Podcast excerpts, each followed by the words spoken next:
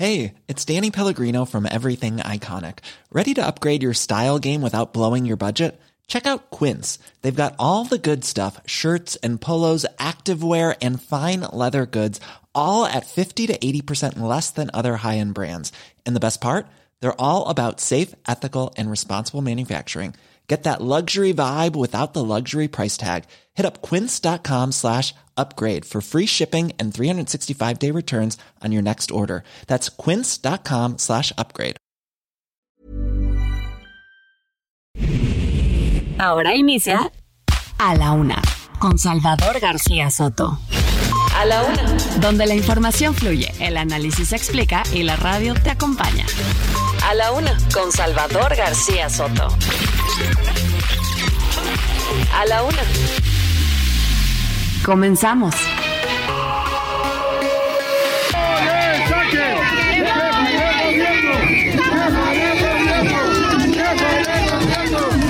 Acerca de los fallecidos, según el último reporte, son 47 y 53 personas no localizadas hasta ahora.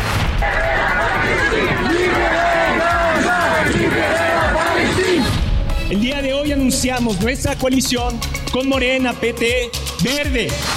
Aquí se va a quedar Javier encargado de despacho, el gabinete imparable y vamos por la presidencia de la República.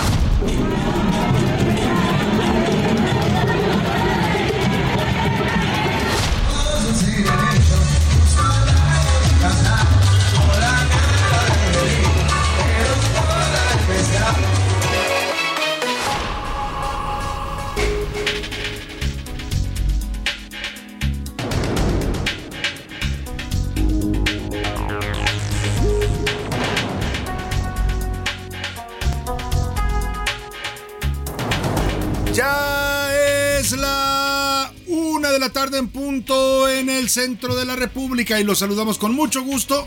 Iniciamos a esta hora del mediodía a la una, este espacio informativo que hacemos para usted cada día, todos los días a esta misma hora del día, justo cuando el reloj marca la una con dos minutos. Estamos aquí, listos, preparados y de muy buen ánimo en estos micrófonos del Heraldo Radio 98.5 de FM para toda la República. Estamos listos, preparados y de buen ánimo, le decía, para llevarle la mejor información, para informarle, para entretenerle y también para acompañarle en esa parte de su día en este lunes 6 de noviembre, inicio de semana. Sabemos cuánto cuesta a veces iniciar la semana, pero hay que echarle todas las ganas. Y eso nos disponemos a hacer en las siguientes dos horas, donde le voy a actualizar el panorama informativo con lo más importante, solo lo más importante de lo que haya ocurrido en, la, en el país, en la ciudad y en el mundo. Se lo estará reportando directamente aquí en estos micrófonos de A la Una. Saludamos con gusto a toda la República que sintoniza el Heraldo Radio, las estaciones que nos siguen y nos escuchan en varias ciudades de la República importantes, allá en Monterrey, Nuevo León. Saludamos a toda la gente en Guadalajara, Jalisco, también a los amigos tapatíos en la comarca lagunera,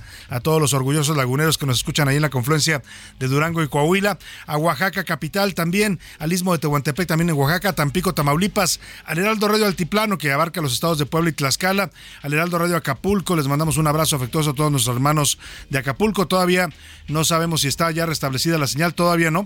Nos va a costar tiempo llegar, pero bueno, desde aquí los saludamos a los acapulqueños y les mandamos un abrazo solidario. Ánimo, ánimo, arriba Acapulco y arriba el estado de Guerrero. También saludamos a la gente de Tuxtla Gutiérrez, Chiapas, de Chilpancingo Guerrero, de Mérida, Yucatán y de Tepic Nayarit. A la gente que nos escucha al otro lado del Río Bravo también le mandamos saludos afectuosos a todos los amigos mexicanos, paisanos o estadounidenses que nos escuchen allá en territorio de la Unión Americana, en McAllen en Bronzeville, Texas, en Now Media Radio San Antonio, en Now Media Radio Huntsville, Texas y también en Airville, Chicago. A un ladito de Chicago está Illinois y ahí saludamos a toda la gente de Cedar Rapids y de Independence, Iowa. Perdóneme, a un ladito de, de Illinois está el estado de Iowa y ahí saludamos a estas dos ciudades. Temas interesantes, importantes en este arranque de semana que le voy a estar reportando. Ya llega una primera caravana de damnificados que vienen a exigir atención. Dicen que el presidente López Obrador no fue a Acapulco y entonces ellos vienen a buscarlo acá para exigirle atención a sus necesidades. Le voy a estar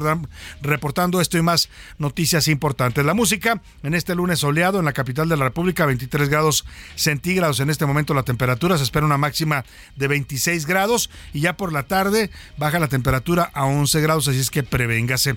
La música, le decía, en este 6 de noviembre se la vamos a dedicar al saxofón, a este instrumento musical que nos da notas tan tan agradables al oído humano. Algunos lo relacionan incluso con música sensual, con música que invita pues un poco a la pasión. Eh, hoy es Día Mundial del Saxofón, una fecha emblemática para celebrar el natalicio del creador de este instrumento, Adolf Sax, un músico y fabricante de instrumentos belga que gracias al saxofón popularizó uno de los movimientos musicales más difundidos en todo el mundo, como es el jazz. El saxofón es inherente a la música de jazz y hoy vamos a estar escuchando algunos de los mejores saxofonistas del mundo mundo, así como también pues música que utiliza este instrumento y que ha tenido solos ya eh, pues épicos en materia del uso del saxofón. Así es que quédese, mire, ya suena ahí de fondo, escúchelo.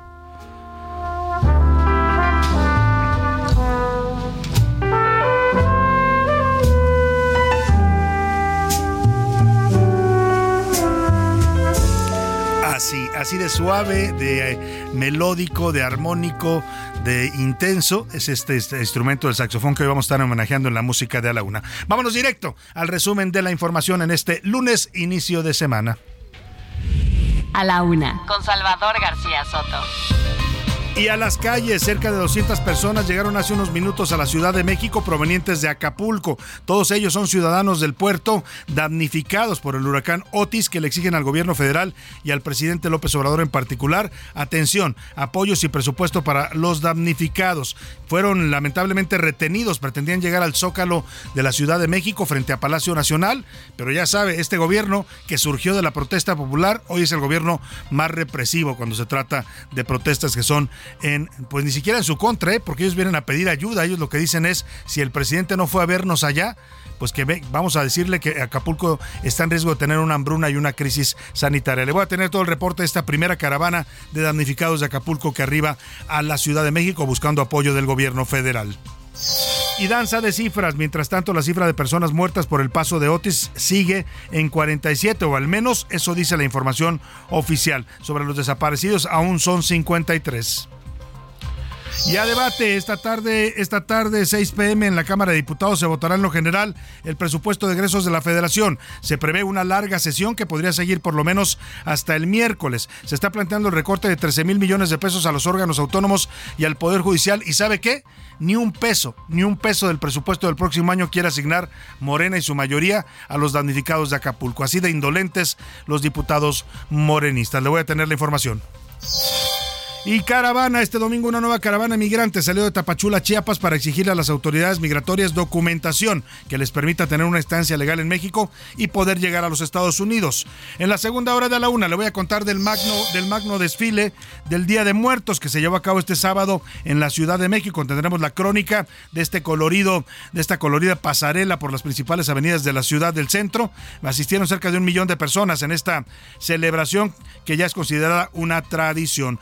No alcanzó, Acapulco no alcanzó, dicen los curuleros de San Lázaro, y le cantan a los recursos, a los mínimos recursos que le está destinando el gobierno federal a la catástrofe en Acapulco, mientras a las obras prioritarias, a dos bocas, al tren Maya, al ejército se le va todo el dinero, Acapulco le están dando migajas del presupuesto. En los deportes mexicanos al grito de récords, la delegación mexicana que participó en los Juegos Panamericanos que concluyeron ayer en Santiago de Chile estableció un nuevo récord nacional. Ganaron 52 medallas de oro, 10 más de las mejor las que tenían en el mejor registro y 22 más de las que se habían proyectado. Además, Oscar Mota nos va a contar del Checo Pérez, qué carrera del Checo que finalizó en cuarto sitio en el Gran Premio de Brasil, un cierre un cierre espectacular de fotografía con Fernando Alonso el español, pero el checo logra amarrar casi el subcampeonato. Y en el entretenimiento, Anaya Rega nos va a contar lo bueno, lo malo y lo feo del mundo del espectáculo. Como ve, tenemos un programa variado, con mucha información, con muchos temas importantes para estar informándole, para estar compartiendo también en esta parte de su día y por supuesto también para tratar de que pase usted un rato agradable mientras nos escucha. Vámonos, vámonos directo a la información que usted debe conocer el día de hoy. Estas son las de cajón en A la Una.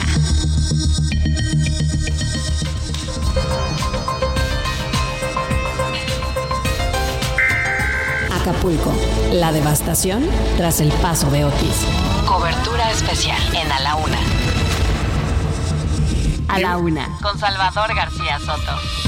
Bueno, pues ahí está, mucho, mucho sello, mucho sello. Vámonos con la información directa. Una caravana de vehículos y camiones que provienen desde Acapulco, ya le decía, llegaron hoy a la Ciudad de México. Partieron ayer de la mm, glorieta de la Diana Cazadora allá en la costera de Miguel Alemán. Desde ahí salieron, vinieron transitando por la autopista, llegaron ayer a Cuernavaca, ahí pernoctaron, salieron muy temprano y pretendían llegar hoy a las 10 de la mañana a la Ciudad de México con la intención de llegar hasta Palacio Nacional y ahí manifestarse para exigir apoyo del gobierno federal y del presidente López Obrador, con pancartas en sus unidades de transporte como todos somos Acapulco y presidente, acuérdate de Acapulco, avanzaron por Avenida de los Insurgentes en dirección al Paseo de la Reforma y pretenden llegar al Zócalo Capitalino para pedir este, esta ayuda que dicen no está llegando de manera rápida y eficiente a la zona devastada de Acapulco y a varios municipios de Guerrero. Pero ¿qué cree?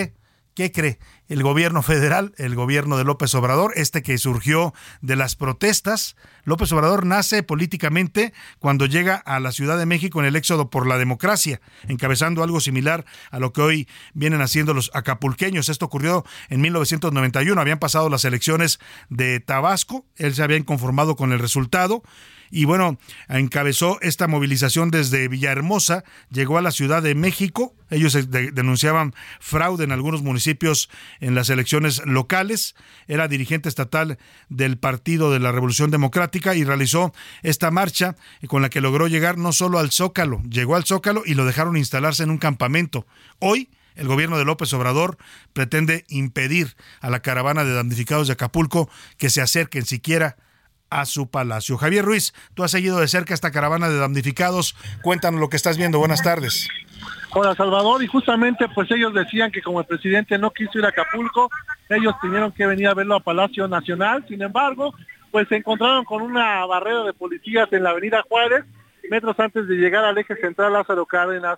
Les habían prometido que pues prácticamente tenían que avanzar desde la autopista México-Cuernavaca hacia la zona de reforma insurgentes. Ellos tenían contemplado ahí salir marchando hacia Palacio Nacional, sin embargo, ya no se los permitieron, incluso les ofrecieron que los vehículos los eh, pudieran estacionar sobre el paseo de la reforma y la glorieta de Violeta, sin embargo, pues ya llegado a ese punto, pues ya no estuvieron de acuerdo y pues justamente pretendían llegar a Palacio Nacional. En estos momentos se encuentra esta caravana de al menos 20 vehículos y dos autobuses, pues sobre la avenida Juárez, exactamente a la altura de la calle de López, donde pues ya no les permitieron llegar a Palacio Nacional. Están exigiendo una mesa de diálogo para justamente pues eh, exigir que los apoyen. Y es que desde un principio se tenían contemplado 42 municipios devastados los cuales iban a recibir ayuda. El día de hoy lo que refieren que el gobierno federal reconoce a únicamente a Acapulco y otro municipio más.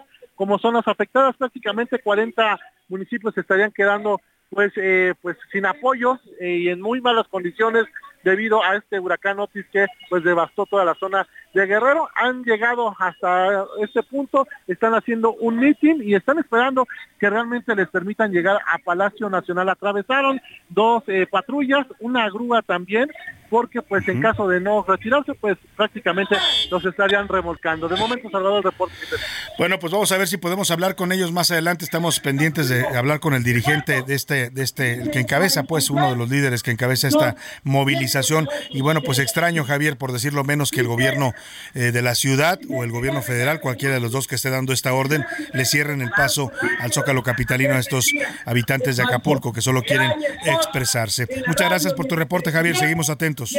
Estamos atentos, excelente tarde. Muy buena tarde. Ya le decía, pues qué raro esta decisión que está tomando el, el presidente. Ya en la mañana los había descalificado el presidente. Dijo que todo esto de las marchas, de venir a la ciudad a exigirle apoyo, es politiquería. Lo mismo que él hacía hace treinta y tantos años, hoy dice que es politiquería. Estamos garantizando la libertad de que todo el mundo se exprese, se manifieste, pero también decir que hay mucho oportunismo, politiquería, porque algunos de los que vienen en la marcha pues son de los partidos que están en contra de nosotros. No estoy levantando ningún falso. Quien convocó, entre otros, fue este señor Naranjo del PRD y otros simpatizantes de la señora Xochitl Gálvez. Bueno, y los descalifica por eso A ver, ese éxodo de la democracia, claro, y si son militantes de un partido, ¿cuál es el problema, señor presidente? ¿Está prohibido a los militantes de un partido manifestarse en este país? Usted era dirigente del PRD cuando vino a ocupar el Zócalo, vino desde Villahermosa y nadie se lo impidió.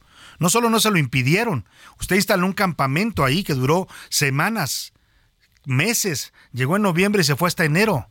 Ahí hacían sus necesidades usted y todos los que lo acompañaban en ese éxodo por la democracia. ¿Qué, ¿Cómo ha cambiado López Obrador? De verdad, el poder lo cambió, lo transformó y lo trastornó. Mire, de ese López Obrador que usted escuchó hoy diciendo que no, los va, no les va a hacer caso porque es politiquería y porque son militantes algunos de los partidos, escucha usted a este, que era el dirigente del PRD, que tomó el Zócalo en 1991. Se van a cumplir 32 años de este éxodo por la democracia. O es otra persona o el señor cambió totalmente con el poder.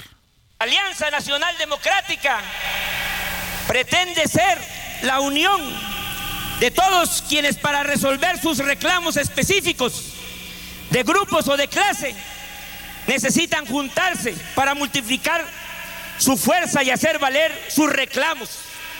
Igualmente será la unión de todos quienes en municipios, estados, regiones, en el Distrito Federal y a nivel nacional, hoy se encuentran movilizados y en protesta contra un régimen que ha decidido llevarlos a la miseria y reprime sus protestas, amparado en la interpretación represiva de la legalidad exigente.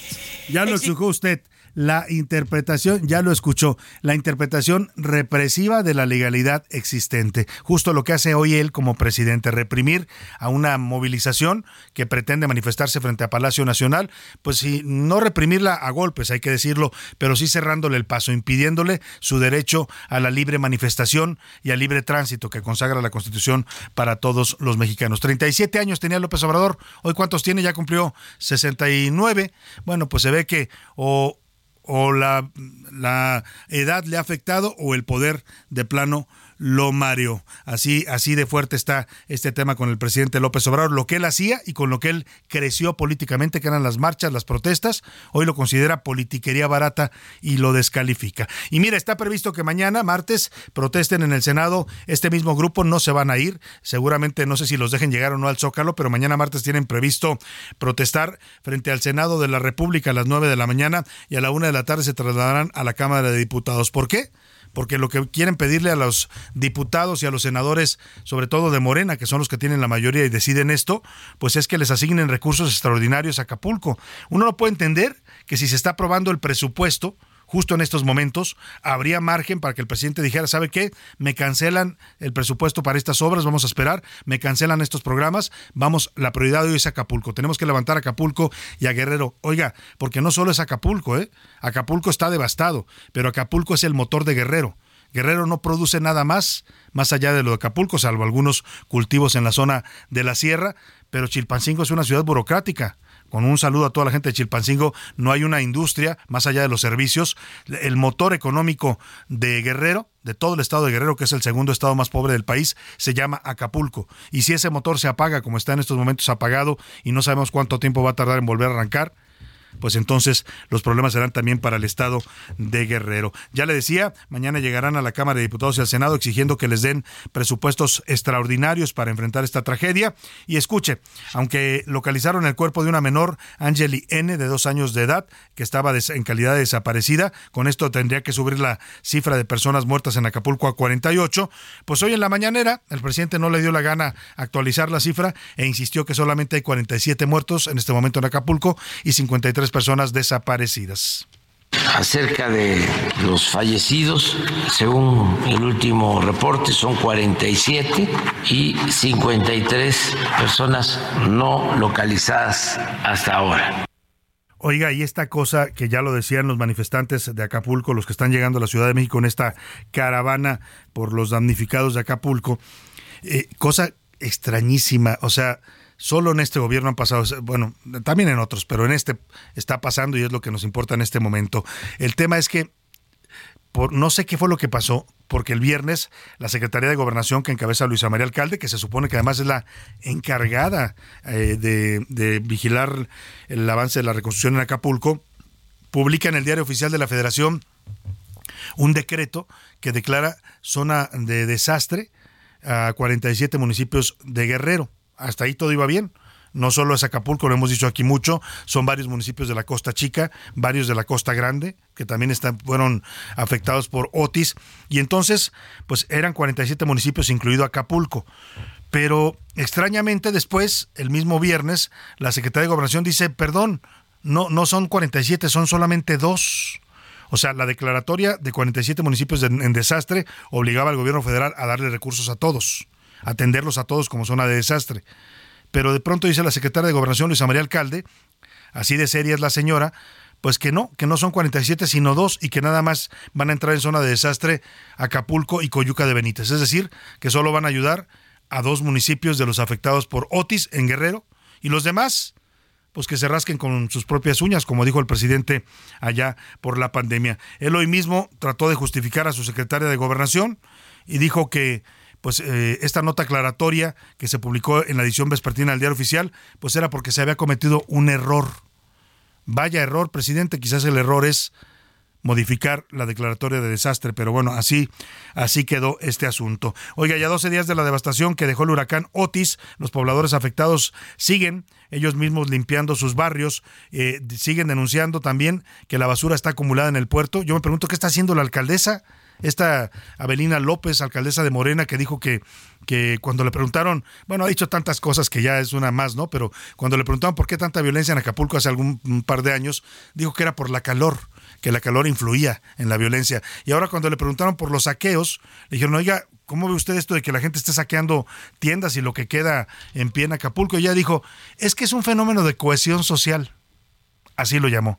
Hoy, bueno, pues la gente tiene que limpiar sus propios barrios, sus calles, porque la autoridad simplemente no aparece. Ricardo Romero nos cuenta.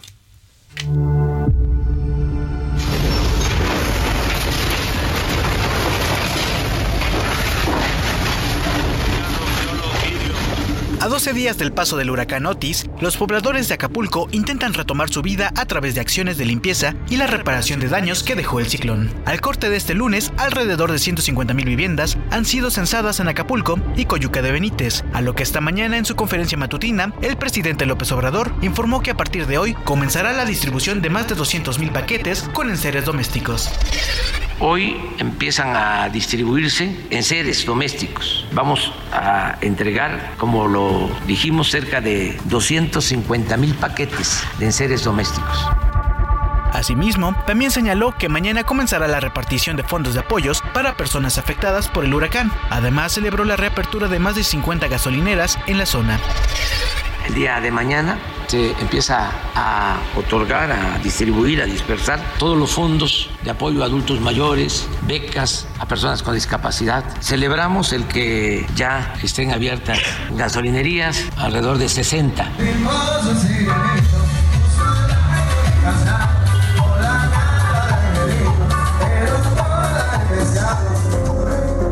Otro lado, en Acapulco, este fin de semana algunos bares retomaron sus operaciones, y es que a pesar de los daños que sufrieron algunos inmuebles, los propietarios aseguran que de no hacerlo, sus empleados no podrán obtener ingresos. En cuanto al sector educativo, la Secretaría de Educación Pública indicó que continuará la suspensión de clases en todos los niveles educativos del 6 al 10 de noviembre, en los municipios de Acapulco y Coyuca de Benítez, a fin de salvaguardar la integridad física de estudiantes, personal docente y administrativo. Así la situación que se vive en Acapulco a 12 días del impacto de Para la una con Salvador García Soto, Ricardo Romero.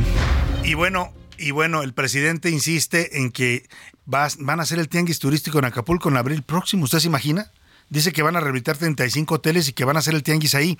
Es un buen intento por ayudar a Acapulco. Yo no sé si los promotores turísticos quieran venir a una zona de desastre en esto todavía para abril. Va a ser difícil que haya un Acapulco en pie. Incluso el presidente insiste en sus buenas intenciones de que para Navidad los acapulqueños la van a pasar muy bien. Arrancamos la música del solo de saxofón con Randy Emmerich. Es una pieza de 1963. Fue compuesto por Jean-Baptiste Singuele en ese año y es una interpretación de Randy Emmerich en lo que llaman un saxofón no escucha.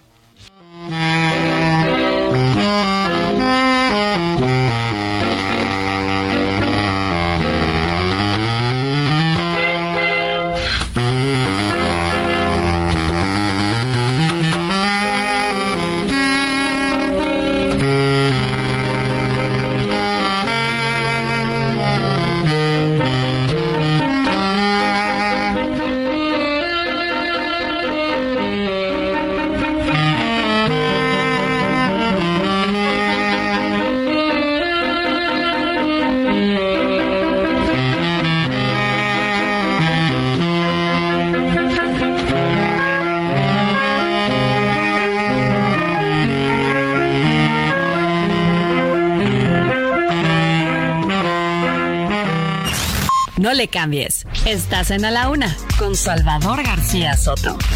Información útil y análisis puntual. En un momento regresamos. Ya estamos de vuelta en A la Una con Salvador García Soto. Tu compañía diaria al mediodía.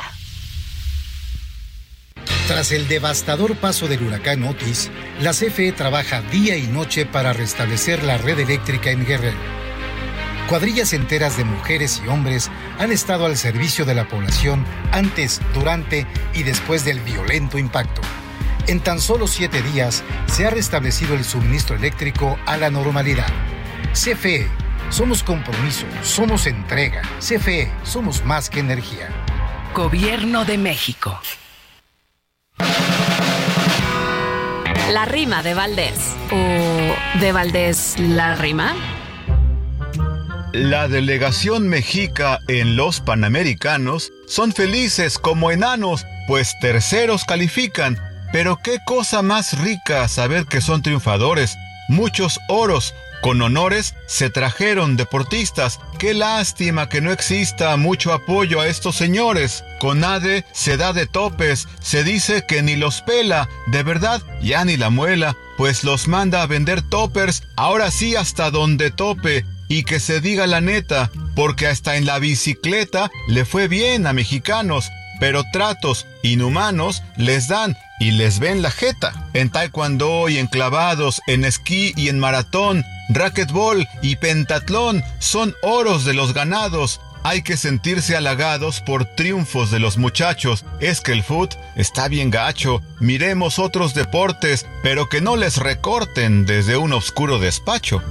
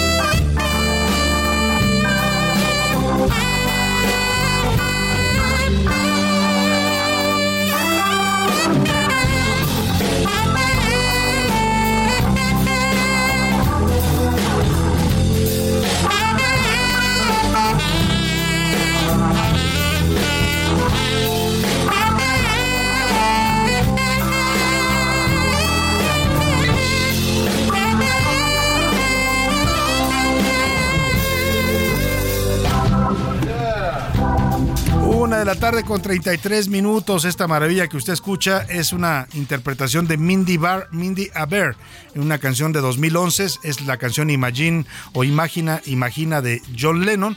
Mindy Aber es una saxofonista, cantante y autora estadounidense de 54 años. Tiene más de 10 álbumes de estudio en este tema del legendario John Lennon hace gala de su talento creando una atmósfera inigualable de este tema mundialmente conocido. Disfrute el sonido del saxo que estamos festejando el Día Mundial del Saxofón.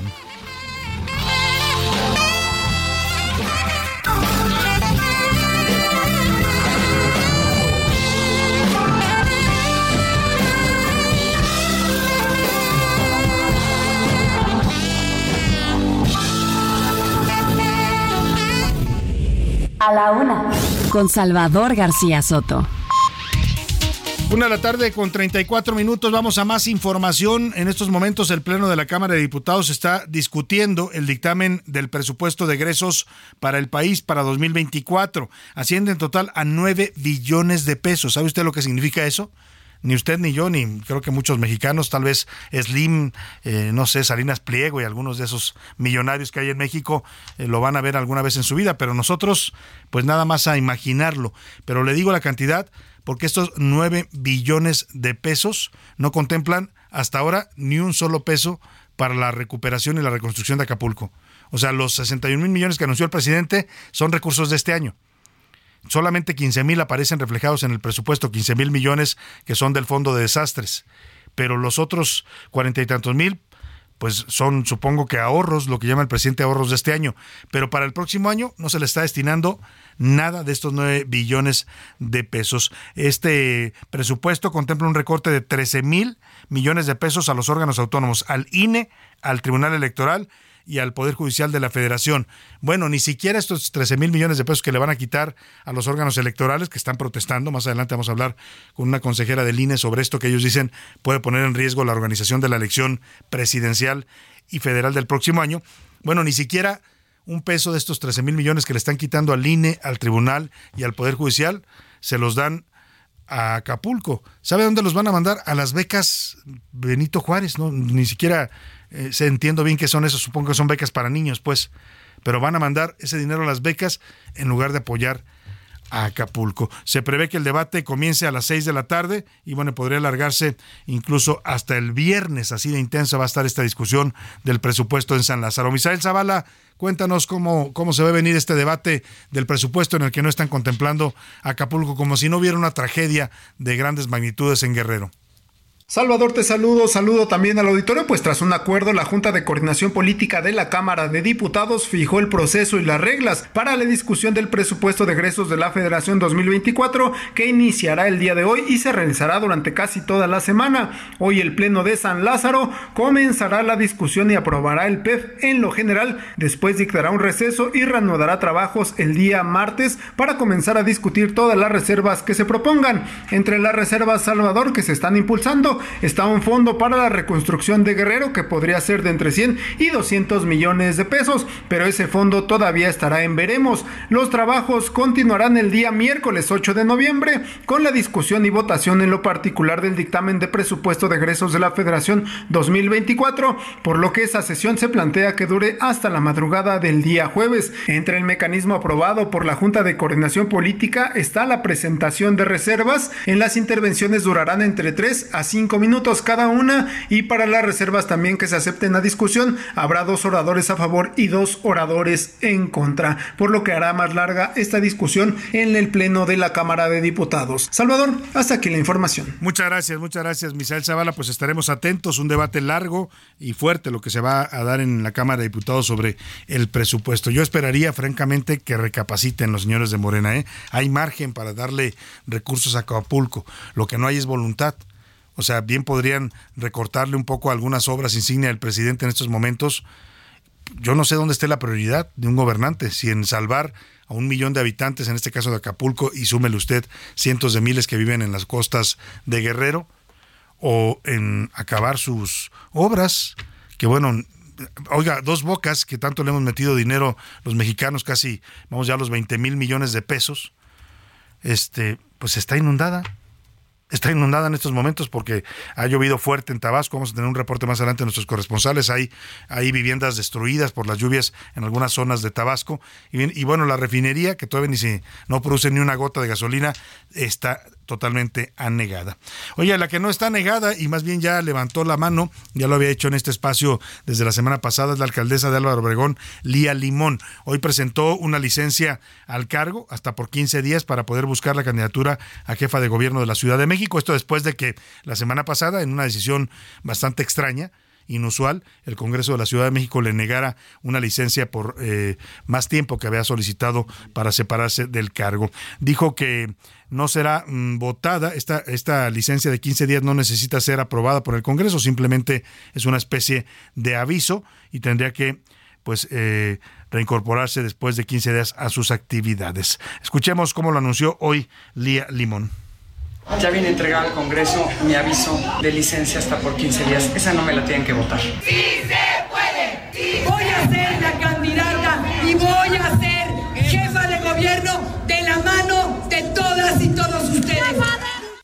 Bueno, ahí está la panista Lía Limón, que quiere ser candidata a jefe de gobierno por su partido. Todos dicen en el PAN, que, ya todo está definido por Santiago Tabuada, ¿eh? que Marco Cortés ya palomeó a Santiago, Santiago Tabuada, pero pues a ver qué hacen con Lía Limón, que está muy echada para adelante. Y hablando de Lía Limón, el eh, pasado eh, viernes atacaron a un colaborador muy cercano a ella, dicen muchos que es como su mano derecha ahí en la alcaldía Álvaro Obregón, se llama Juan Pablo Izquierdo. Ella, él forma parte de la Dirección de Participación Ciudadana y Zonas Territoriales en esta alcaldía de Álvaro Obregón. Fue atacado, hay un video que circula en redes sociales, pues de manera artera al estilo del crimen organizado, un sicario que se ve en el video, se tapa la cabeza con una gorra de una sudadera y luego va y lo ataca directamente en su auto, le dispara a la cara. se encuentra hospitalizado eh, y en condición de gravedad este funcionario de Álvaro Obregón. Iván Márquez nos platica.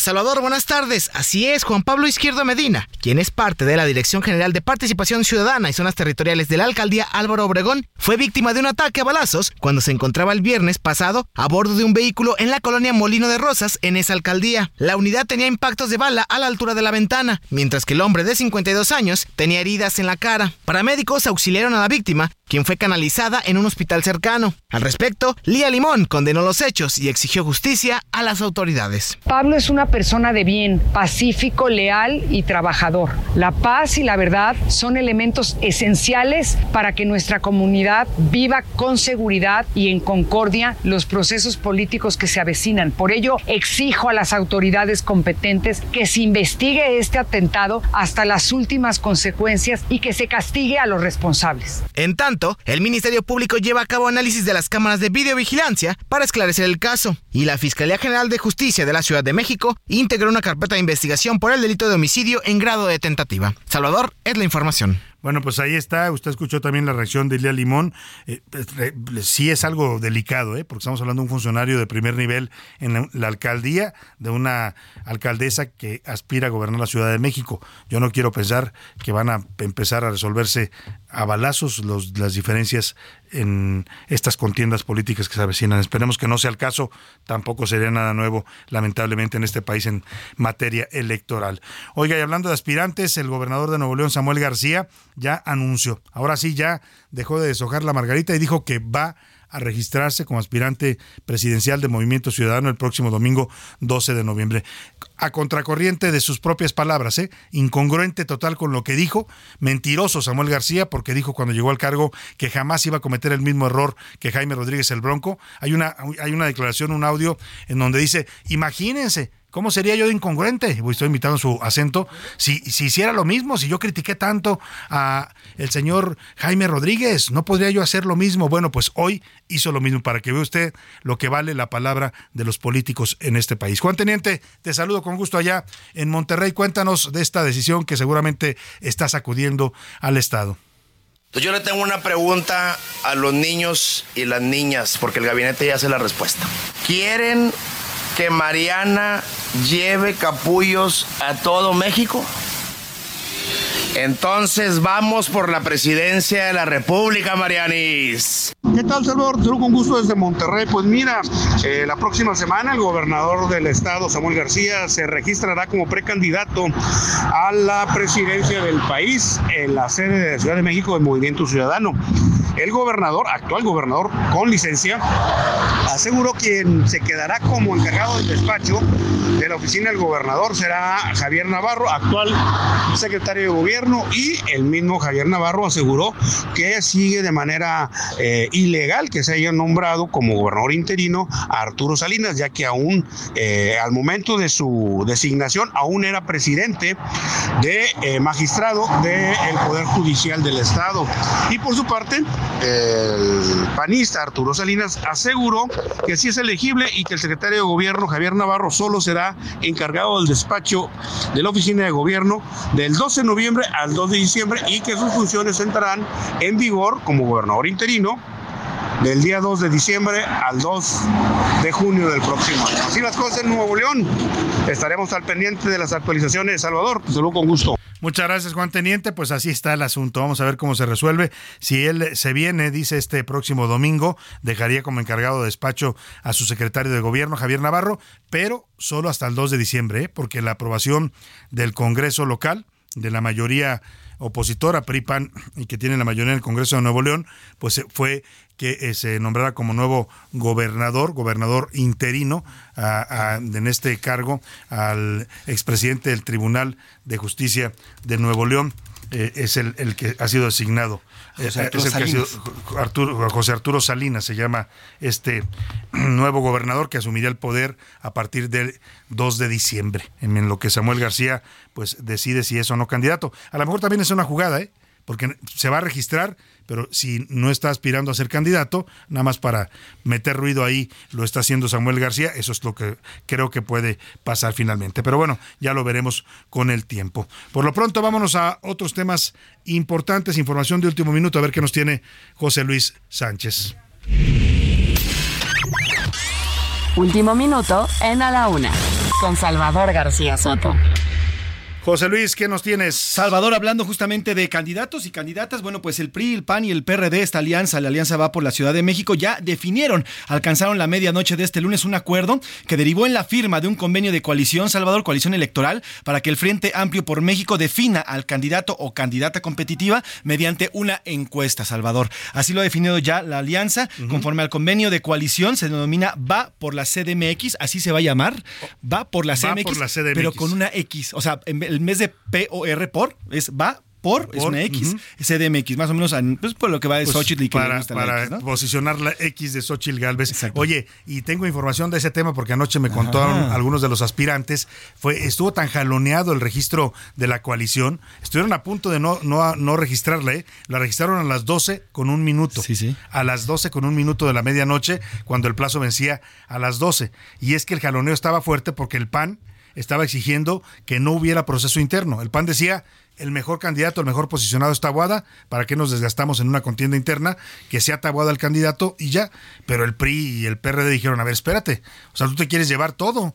¿No? Ya tiene la candidata a la presidencia, que es Xochil Gálvez, que es de origen panista, y ahora quieres poner también al de la Ciudad de México, y se hizo el jaloneo. Estuvieron negociando durante horas, al final terminaron poniéndose de acuerdo, van a hacer una encuesta para definir el método, y seguramente esa encuesta, pues veremos quién sale como candidato o candidata del Frente Amplio por México en la Ciudad de México. Solo habrá un solo día, Salvador, para el registro de aspirantes. Un solo día, y será el 15 de noviembre, a partir de las 9 de la mañana hasta las 6 de la tarde de ese 15 de noviembre, y los aspirantes se podrán registrar ante el PAN, ante el PRI y al PRD. Pero solamente un día, un día les van a para dar. el registro. Bueno, pues ahí está cómo se definirá la candidatura de eh, el Frente Amplio de la Ciudad de México. Morena se supone que la anuncia este, esta semana, el, 10, aunque traen unos jaloneos horribles, ¿eh? de verdad. La guerra interna en Morena está a todo lo que da aquí en la Ciudad de México, en Puebla y en algunos otros estados. Chiapas, por ejemplo. Vamos a hablar más adelante con el Jaguar Negro, que así se autodenomina el senador Eduardo Ramírez Aguilar, que es el presidente del Senado, y que ha amenazado ya de que si postulan a la senadora Así León y, definen Chiapas por género, él se va eh, como candidato de otros partidos. Así de claro lo ha dicho, ¿eh? Ahí no hay, ahora sí que sobre aviso no hay engaño. Por lo pronto vámonos a los deportes con Oscar Mota, porque, oiga, qué carrerón el de ayer del Checo Pérez. Los deportes en A la Una con Oscar Mota. Señor Mota, llegó usted temprano, qué milagro. Mi querido Salvador García Soto, hoy un gran día para ganar. Bueno, es que ameritaba todo lo que pasó el fin de semana.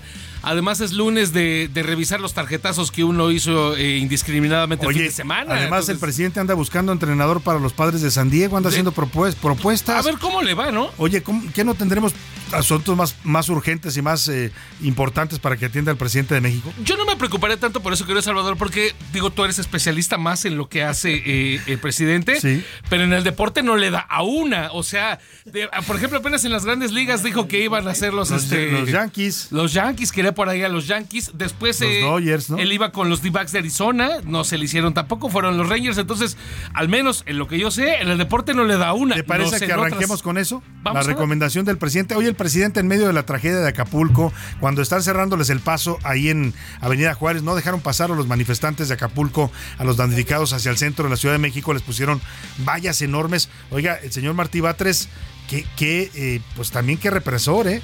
O sea, está obstaculizando el paso de una marcha hacia el Zócalo. Pero mientras todos esos problemas están en el país, el presidente anda preocupado por acomodar a un técnico mexicano para que sea el manager de los padres de San Diego. Eh, es lo que recomendó hoy, ¿no? Vamos a ver si le cómo le puede ir por ahí. Si quieres, vamos a escuchar. Eh, ¿Tenemos el audio? Vamos a escuchar un momento más Oscar Mota. Está, ¿A quién está recomendando el presidente? Aquí lo interesante también, eh, ahorita lo vamos a escuchar eh, con esta recomendación, es que por qué precisamente a los padres de San Diego, ¿no? O sea, no sé, los padres no han tenido últimamente como que tan buena, tan buenas eh, exhibiciones, tan buenas temporadas. Por ahí podría sí lo entenderé yo más de los Dodgers, ¿no? Que también inclusive luego vienen por el tema obviamente de grandes ligas por ahí del mes de abril. Entonces, pues como dices tú, anda bateando, no sé, por abajo de 500, ¿no? Hablando obviamente en temas beisbolísticos, Andrés Manuel eh, López Obrador, donde por cierto también en la mañanera del día de hoy habló sobre eh, la participación de los eh, Juegos Panamericanos de la delegación mexicana. Básicamente, mi querido Salvador, amigos, 142 medallas totales una situación, una participación histórica en la que tuvieron los mexicanos. 52 oros, 38 platas, 52 bronces. A ver, queridos Salvador, amigos, se mejora primero eh, lo que había sido la mejor participación de una delegación mexicana que había sido en Guadalajara, aquí obviamente eh, como locales. ¿Cuántas, ¿Cuántas medallas fueron en Guadalajara? En ese entonces fueron 42 de oro, en el 2011. Como país sede. Como país sede, exacto. Nunca como, como visitante se ven obtenidos 52 oros. Además, se mejora también lo que platicamos aquí. Decían que iba a haber 30, esperaban 30, cayeron 52. Amistosamente, lo digo, nos abrochamos a los hermanos brasileños, que ahí obviamente subieron el medallero, quedaron como eh, eh, segundo lugar, y a los canadienses, mejor dicho, nos abrochamos amistosamente a los canadienses. Vamos a escuchar rápidamente a Andrés Manuel López Obrador, que también en esta misma mañanera, además de darle un poco al béisbol. Andar recomendando managers. Andar recomendando managers, habló un poco acerca de eh, este tema con la delegación mexicana, pero además lo que platicamos el día, la semana pasada, esta sugerencia que hizo Ana Gabriela Guevara de pues destinar estos futuros premios hacia los damnificados de Guerrero. Vamos a escuchar a Andrés Manuel López Obrador. Yo creo que la malinterpretaron, pero todos ellos antes de irse les dije, hasta se rieron, de que sabía yo que iban a poner por delante el nombre de México, pero que de todas maneras les informaba que del fondo que se obtiene en el instituto para devolverle al pueblo lo robado, le íbamos a dar sus premios. No, pues ahora le va a doler el codo al instituto para devolver al pueblo robado porque son bastantes. Pues a ver, eh, yo no sé, querido Salvador, amigos, dice que malinterpretaron a Ana Gabriela Guevara. Está muy claro. El presidente siempre dice que a él siempre dice que lo malinterpretan, a todo su, su, gabinete. Lo dijo bastante claro Ana Gabriela. Quería tomar ese dinero que le pertenece a los deportistas que han hecho, como dice Oscar, una hazaña histórica, nuestros deportistas, y se lo quería dar a los damnificados de Acapulco. ¿Cómo no propone Ana Gabriela que, que, los recursos del tren Maya se vayan a Acapulco, por ejemplo? O como decías, ¿no? De sus colaboradores, o de como los bancos, ¿no? Eh, por cada peso que se pusiera, eh, Ana Gabriela de su bolsillo pusiera otro, ¿no? Oye, pero a ver, bueno, está, está, está, fue, está bueno ese asunto y la verdad es que eh, este logro que hacen los deportistas de la delegación panamericana no es por Ana Gabriela ni por el presidente, que no se paren el cuello. Definitivamente. Es, un logro de ellos. Son muchos atletas que la historia ¿no? de, cada, de, cada tipo de, de, este tipo de magnos eventos.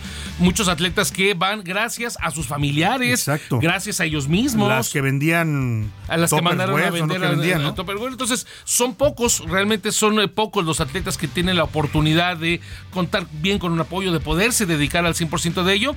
Y podemos estar revisando en la semana, querido Salvador, porque también nos preguntaban en redes sociales, bueno, ¿y esto qué significa? ¿No? 52 horas, ¿en cuánto se podían traducir en París 2024? Lo vamos a analizar en, la, semana precisamente Pero para se ve un buen panorama, digamos, de entrada, ¿no? Sí y no, porque desafortunadamente habrá algunos ah, deportes que no vamos a competir en París. Te voy a mencionar alguno, por uno muy rápido, el béisbol. En béisbol se eh, nos ha ido muy bien, incluso de quien mencionó Andrés Manuel López Obrador es Benjamín Gil, que es el actual manager de la selección mexicana de béisbol, que está arrancado en el segundo lugar por encima de Estados Unidos, pero no va a haber béisbol en, París 2024. Bueno, Entonces, pues ya nos harás el análisis a detalle. Cuéntanos del Checo Pérez y esta gran carrera que tuvo ayer. Como el Rayo McQueen, querido Salvador García Soto. O sea, se definió el tercer lugar que lo termina ganando Fernando Alonso. Básicamente en la última recta. Sergio Checo Pérez lo rebasa en una curva anterior. Cuando todo el mundo decía Checo ya se llevó este tercer lugar, Fernando Alonso ya ha sido campeón del mundo, un tremendo experimentado, lo rebasa en la última curva y por centésimas de segundo gana el tercer lugar Fernando Alonso, que platicó esto al término de la carrera. Me dijo que, buena carrera, que se había divertido, que había sido muy limpia la lucha y que enhorabuena, que ojalá tengamos más. Y le dije que nunca más se le ocurra ponerme bajo esa presión, que ya tengo una edad. Fernando Alonso tiene 38 años por ahí, entonces cuando termina Checo se acerca, lo abraza, le Sí, reconoce. buen detalle, ¿no? Y entonces Fernando Alonso dice, no, no quiero otra de esas porque ya, ya estoy en edad de estas, este, de ponerme de nervios así. Muchas gracias, Oscar Mota. Oye, Vamos a la pausa y despedimos la primera hora con Equinox del gran John Coltrane, 1964, uno de los grandes saxofonistas de la historia.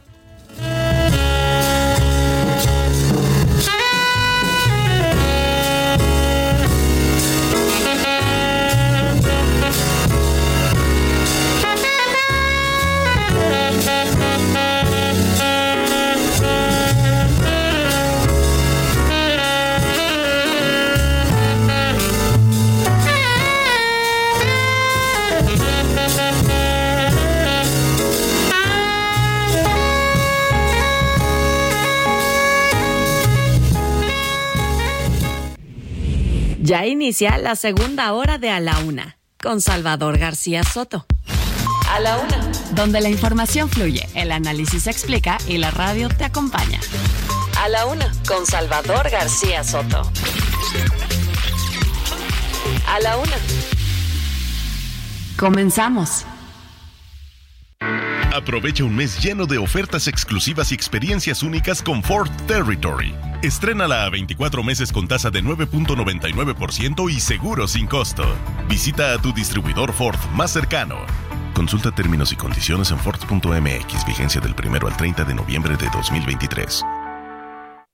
Vive un mes lleno de ofertas exclusivas y dinamismo con Ford Escape híbrida. Estrénala a 24 meses sin intereses más seguro promocional. Visita a tu distribuidor Ford más cercano. Consulta términos y condiciones en Ford.mx, vigencia del 1 al 30 de noviembre de 2023.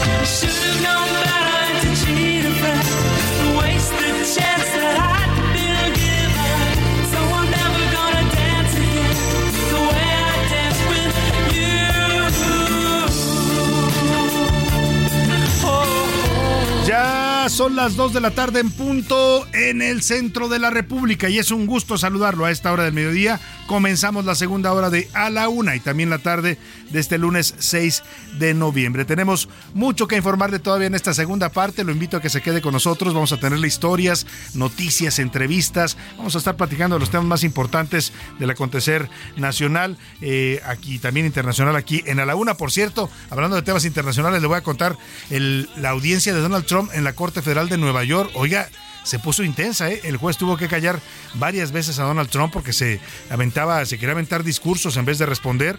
Y hubo un momento en que el juez le dijo al abogado o, o le dice a su cliente que se limite a responder sí o no a las preguntas o lo voy a sacar de la audiencia. Así de fuerte estuvo esta audiencia judicial allá en los Estados Unidos del expresidente Donald Trump. Le voy a contar en esta segunda hora. Muchos temas más importantes, pero, pero estamos regresando con esta canción, empezando esta segunda hora con esto que se llama Carlos Whisper o susurro, un susurro descuidado de George Michael. Sin duda, la canción más conocida, su primer sencillo de lo que fue el grupo Wham, que después daría pie a una carrera extraordinaria como solista de George Michael y que tiene este toque del saxofón que lo hace tan, tan especial. De por sí la letra es bastante eh, agradable y bueno, pues ahora eh, con este saxofón que estamos conmemorando el día de hoy, el Día Mundial de este instrumento, pues da pie para que usted escuche esta maravillosa interpretación de sax en esta pieza.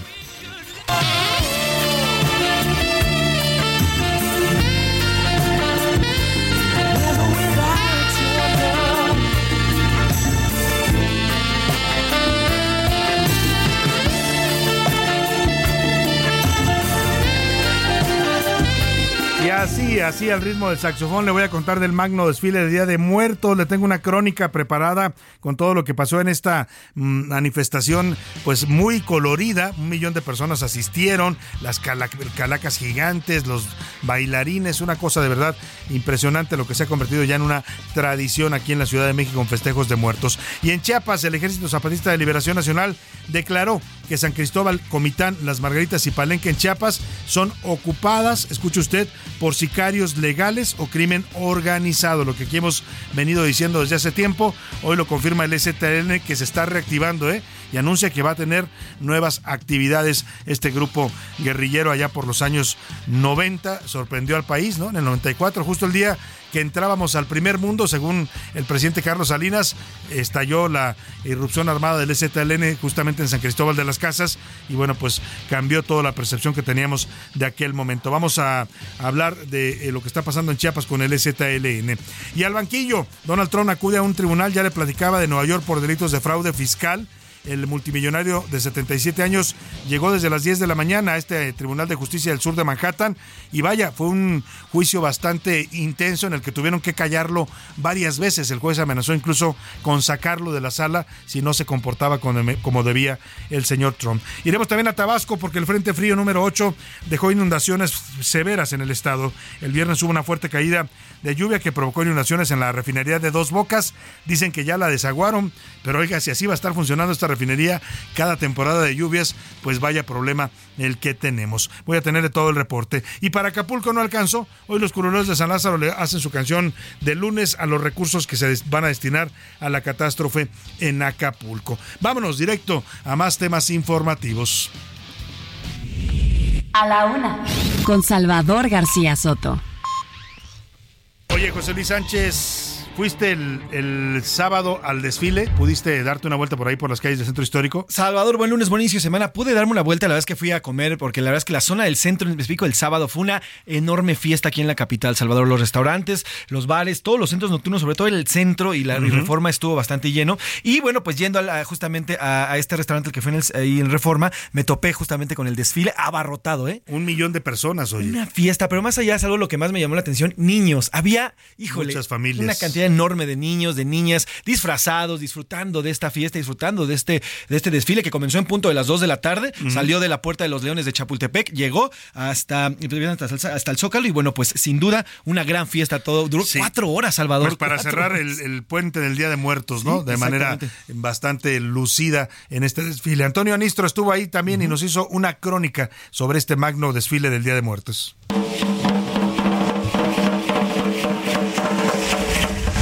Puerta de los Leones del bosque de Chapultepec hasta el Zócalo Capitalino, más de 8 kilómetros, 65 carros alegóricos, compañías de danza y colectivos culturales.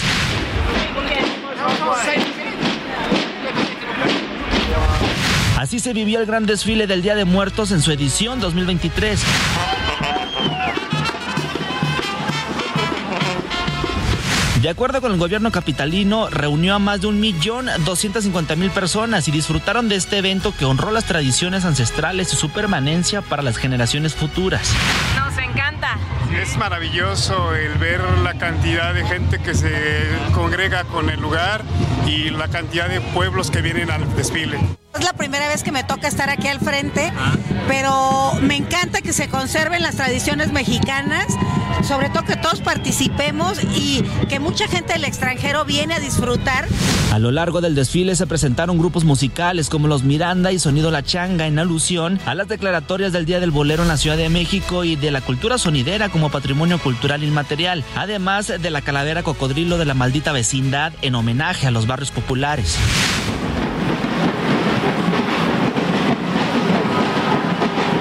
Nosotros ahorita nos maquillamos y nos encanta venir aquí siempre. ¿A ti qué te ha parecido? No, está muy padre. Creo que ahora este, ha aumentado la participación de muchos estados. En más de dos horas de recorrido desfilaron grupos de los principales elementos que definen a la cultura mexicana, como el maíz, mariposas monarca, magueyes, catrinas, chinelos, papel picado, entre otros. También estuvieron presentes músicos, marching bands, bailarines de danza folclórica, mariachis, charros, curanderas y comparsas de carnavales. Oigan, ¿cómo se le están pasando? En esta edición también se conmemoró al grabador e ilustrador mexicano José Guadalupe Posada. Y bueno, así es como se vivió este gran desfile de Día de Muertos en su edición 2023. Antonio Anistro, Heraldo Televisión. José Guadalupe Posada, este gran eh, pues grabadista, eh, eh, grabadista, ¿no? Grabador mexicano que pues fue el que creó la, la, imagen de la calaca, esta Catrina que tanto nos identifica en el mundo y que se utiliza tanto en estas festividades, fue un personaje creado por él, así como lo conocemos con sus adornos, con su sombrero florido, él lo hizo por primera vez allá en su taller de gráfica popular en Aguascalientes, la llamada calavera garbancera.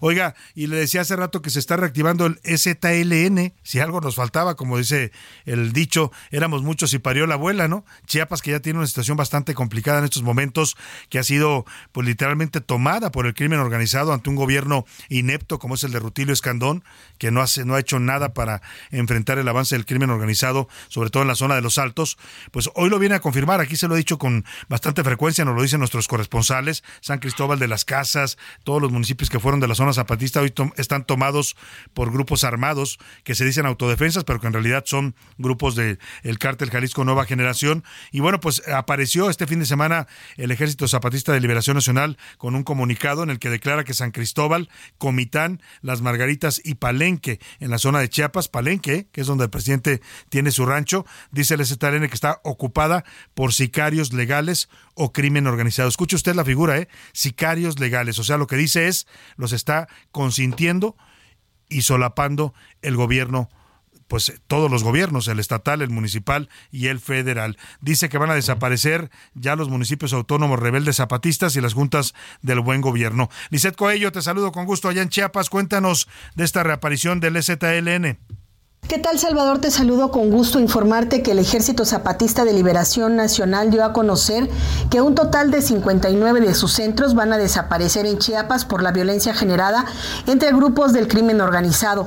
Lo anterior fue anunciado este domingo a través de un comunicado donde el subcomandante insurgente Marcos detalló que de los 59 centros, 16 son juntas del buen gobierno denominados caracoles y el resto municipios autónomos rebeldes zapatistas.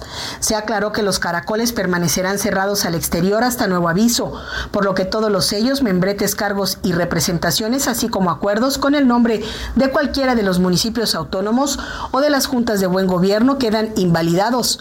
Esto luego de un análisis que iniciaron hace tres años y que concluyó con dicha decisión, aunque anunciaron que celebrarán los 30 años de la aparición del Ejército Zapatista de Liberación Nacional en los meses de diciembre de 2023 y enero de 2024. En el comunicado también se pronuncian contra el gobierno del estado y los gobiernos municipales, pues aseguran que son puestos ocupados por los que ellos llaman sicarios legales o crimen desorganizado.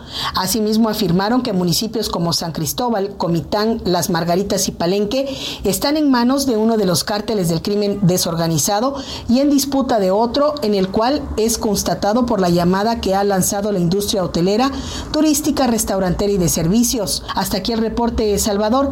Muy buenas tardes. Muy buenas tardes, muchas gracias, Lisette Coello, allá en Chiapas, pues así la situación de violencia y de narcotráfico en Chiapas, ¿eh? Narcotráfico en Chiapas, un estado que solía estar ajeno a estas problemáticas, hoy también ya es territorio del narco de manera legal y consentida por las autoridades, así lo afirma el ZLN.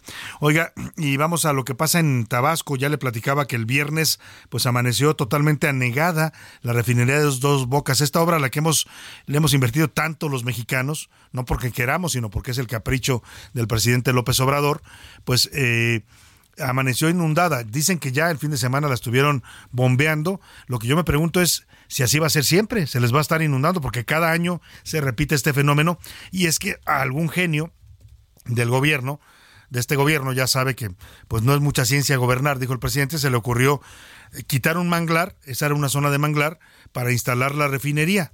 Pues nada más que el agua reconoce su cauce y el agua va a seguir llegando ahí cada que haya lluvias y crecientes en esa zona de Tabasco, que además es una zona ya baja que va hacia el mar. Pero por lo pronto, el, más allá de lo que pasó en Dos Bocas, hay varios municipios afectados, Teapa, Jalapa y Tlacotalpa, eh, todo por el Frente Frío número 8, hay viviendas destruidas, hay eh, cerros eh, que se han desgajado, hay ríos que se desbordaron, es un panorama preocupante lo que está pasando allá en Tabasco. Vamos contigo, Armando de la Rosa, te saludo, muy buenas tardes.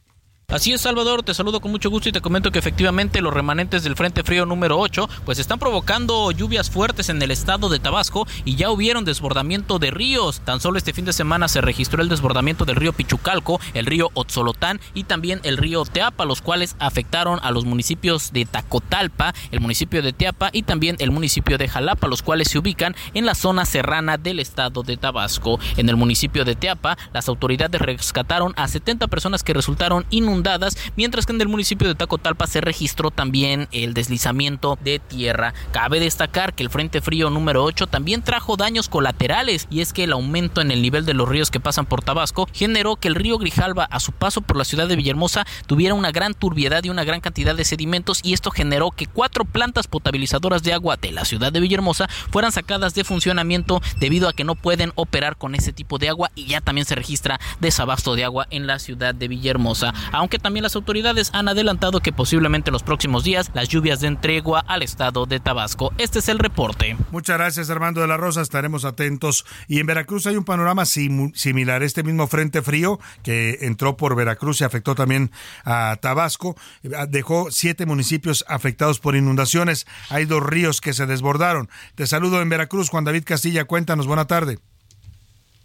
Muy buenas tardes, Salvador, te saludo con gusto desde Veracruz. Comentarte que el paso del Frente Frío número 8 ocasionó graves afectaciones en la zona sur de la entidad, donde el desbordamiento de ríos y arroyos dejaron a miles de familias damnificadas. La Secretaría de Protección Civil informó que autoridades federales, estatales y municipales aún se coordinan para atender a la gente tras el desbordamiento de los afluentes. La Secretaría de Seguridad Pública activó el plan Tajín, mientras que la Secretaría de la Defensa Nacional emprendió el plan de N3E y también el plan Guardia Nacional para apoyar a las familias.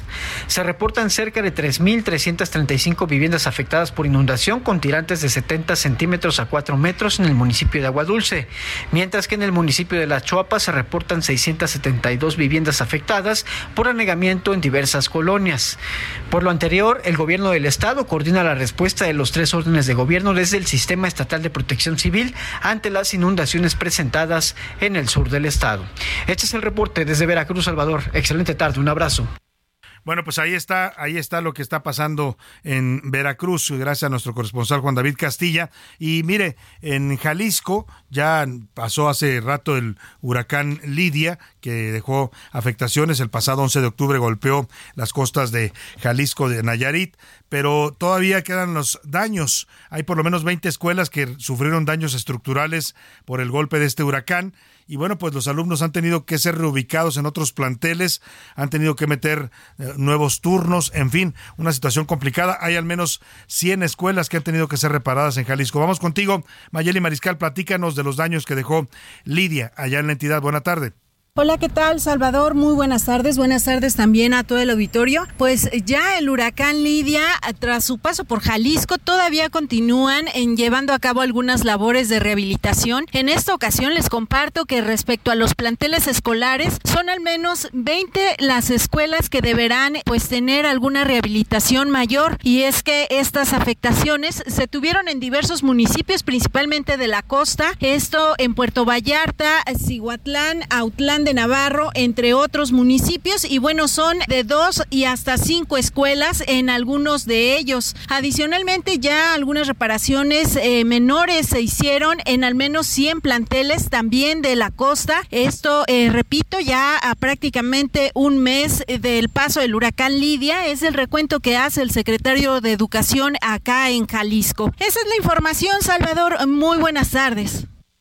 Muy buenas tardes a ti también, Mayeli Mariscal, allá en Jalisco. Pues así estuvo este tema de las eh, lluvias en varios estados del país que siguen causando todavía daños. Se supone que estamos ya terminando la temporada de lluvias, pero bueno, pues esto todavía eh, deja afectaciones en varios estados del país. Oiga, hay un tema mm, delicado que se reporta hoy en algunos diarios y que documenta el eslogan, el, el lema político del presidente López Obrador, su consigna política principal es primero los pobres pero en lo que toca a la construcción de vivienda, Las llamadas viviendas de interés social, que son las que puede comprar la gente de más bajos recursos, son vitales para, para que una gente se pueda hacer de una casa, una familia de escasos recursos o una familia que empieza, jóvenes. Pues eh, resulta que en este gobierno se ha caído literalmente la construcción de viviendas de interés social. Son las que menos se están construyendo. Se construye mucho departamento de lujo, de nivel medio o de lujo, pero pocas casas de interés social. 40% se ha reducido la construcción de viviendas de interés social en este gobierno. Y tiene que ver con algunas políticas de este gobierno de López Obrador, porque llegaron diciendo que ya no iban a permitir construir estos palomares que hacían a las afueras de las ciudades, que eran muy problemáticos. Hoy muchas de esas viviendas están abandonadas porque le venden a usted, a usted una casa que está 20 kilómetros o 30 kilómetros de la ciudad y luego para trasladarse a trabajar es un problema. La gente termina abandonando esas viviendas, ya ni siquiera las termina de pagar. Eso estaba bien, que regularan eso pero esa política, como muchas de las que aplica la 4T, pues terminó afectando la construcción y dicen los constructores que también el gobierno dejó de dar subsidios para la construcción de esta vivienda. Mil Ramírez nos platica. En lo que va de la presente administración, la construcción de casas va en picada, en especial las de interés social que sufrieron una caída del 70%. Durante el quinto año del sexenio de López Obrador, de enero a septiembre a nivel nacional, se edificaron 93.919 viviendas, un 40% menos que en el mismo periodo del 2018 y la cantidad más baja desde el 2013. La caída es todavía más pronunciada si se compara con el 2015, cuando se edificaron 231.802 viviendas. De acuerdo con el diario El Universal y con cifras del Registro Único de Vivienda, las casas de interés social valuadas hasta en 630.740 pesos reportaron su nivel más bajo desde el 2010 con tan solo 30.321 construcciones. En noviembre del 2021, el gobierno lanzó un programa con una inversión de 2.300 millones de pesos para disminuir el rezago habitacional en 2.2 millones de viviendas en 2024. Sin embargo, hasta junio pasado, la Secretaría de Desarrollo Agrario, Territorial y Urbano indicó que el rezago había bajado a 85 millones, es decir, apenas en 900 mil viviendas. Para A la Una con Salvador García Soto, Milka Ramírez.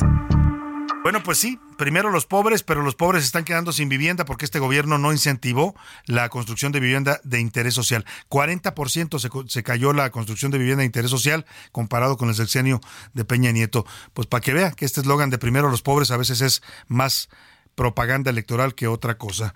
Bueno, pues ahí está el tema. Oye, vamos hasta lo que pasó allá en la Corte del Sur de Manhattan, en Nueva York. Compareció y el presidente Donald Trump por delitos fiscales. La audiencia fue tan jaloneada que el juez estuvo a punto de sacar de la sala a Donald Trump porque no se callaba. El juez le decía, limítese a responder sí o no, y el señor quería echar discursos políticos. Saludo con gusto a Lalo Campos, periodista independiente allá en los Estados Unidos, que nos cuenta cómo estuvo esta audiencia de Donald Trump. Buenas tardes, Lalo.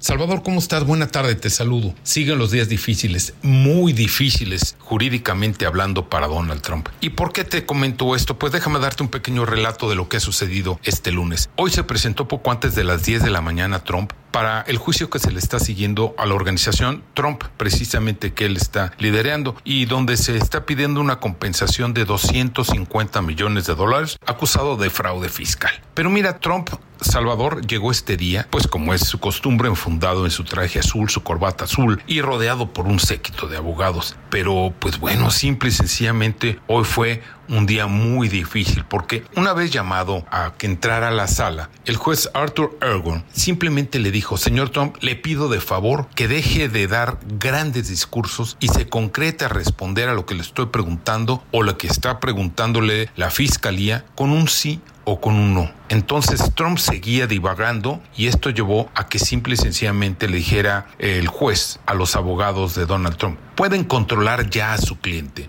¿Y qué es lo que pasa? Pues bueno, Donald Trump simple y sencillamente quiere seguir con los reflectores en sí. Y sobre todo, si lo ubicamos esto, Salvador, en el espacio de que está en la campaña electoral para buscar reelegirse a 2024 en la presidencia de los Estados Unidos. Hay que recordar que a pesar de los juicios que hay en contra de Donald Trump, puede ser el candidato, puede ser designado como candidato republicano y puede incluso llegar a ser presidente, si es que, claro, votan en su favor. Días difíciles para Trump, días complicados y sobre todo ya lo están llamando al orden a un juez que simple y se ha dedicado a decirle no, señor Trump. Las cosas van a ser aquí como yo las mando. Este es mi espacio y este es mi juzgado. Salvador, hasta aquí mi comentario. Buena tarde. Muy buena tarde, Lalo Campos, allá en los Estados Unidos. Le agradecemos esta colaboración y bueno, pues indisciplinado como suele ser el señor Donald Trump. Oiga, y vamos a la pausa con uno de los grandes saxofonistas de la historia. Se le considera uno de los precursores de la evolución del jazz. Es Charlie Parker, la canción se llama Kim 1959. Si usted quiere saber más de la vida de este gran saxofonista, hay una película Bird de 1968 dirigida por Clint Eastwood, protagonizada por Forrest Whitaker en una gran actuación.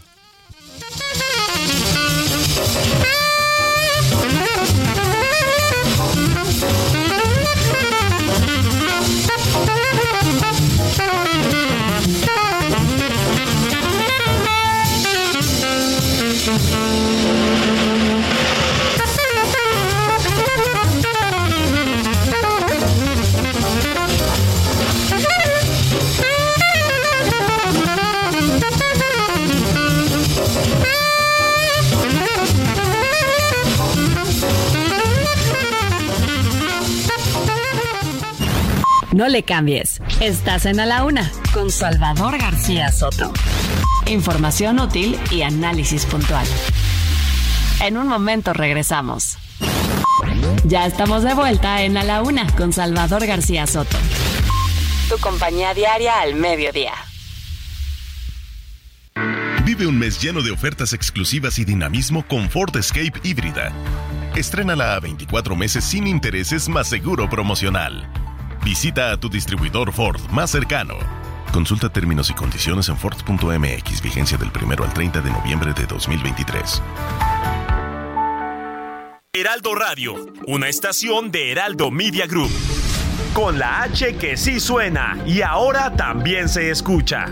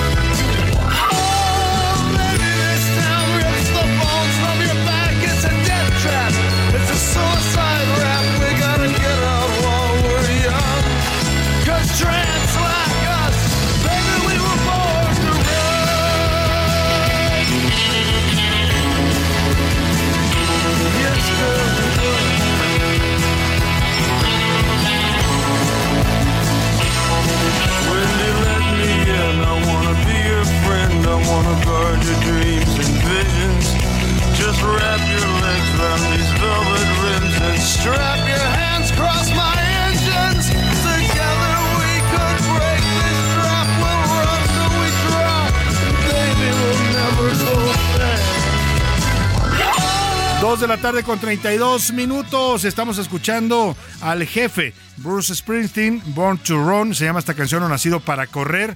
Es uno de los momentos más épicos en la discografía de Bruce Springsteen. De los eh, muchos instrumentos que adornan esta canción, el que más destaca es el saxofón de Clarence Simmons y su inspirado solo al minuto 2 con 10 segundos. La letra de esta canción de Bruce Springsteen dice: Oh, caminarás conmigo en el cable, porque bebé, soy un jinete asustado y solitario, porque tengo que saber cómo se siente. Quiero saber si tu amor es salvaje, bebé, quiero saber si el amor es real. Escuchemos más de esta canción y este solo de Bruce de saxofón en esta canción de Bruce Springsteen en este Día Mundial del Saxofón.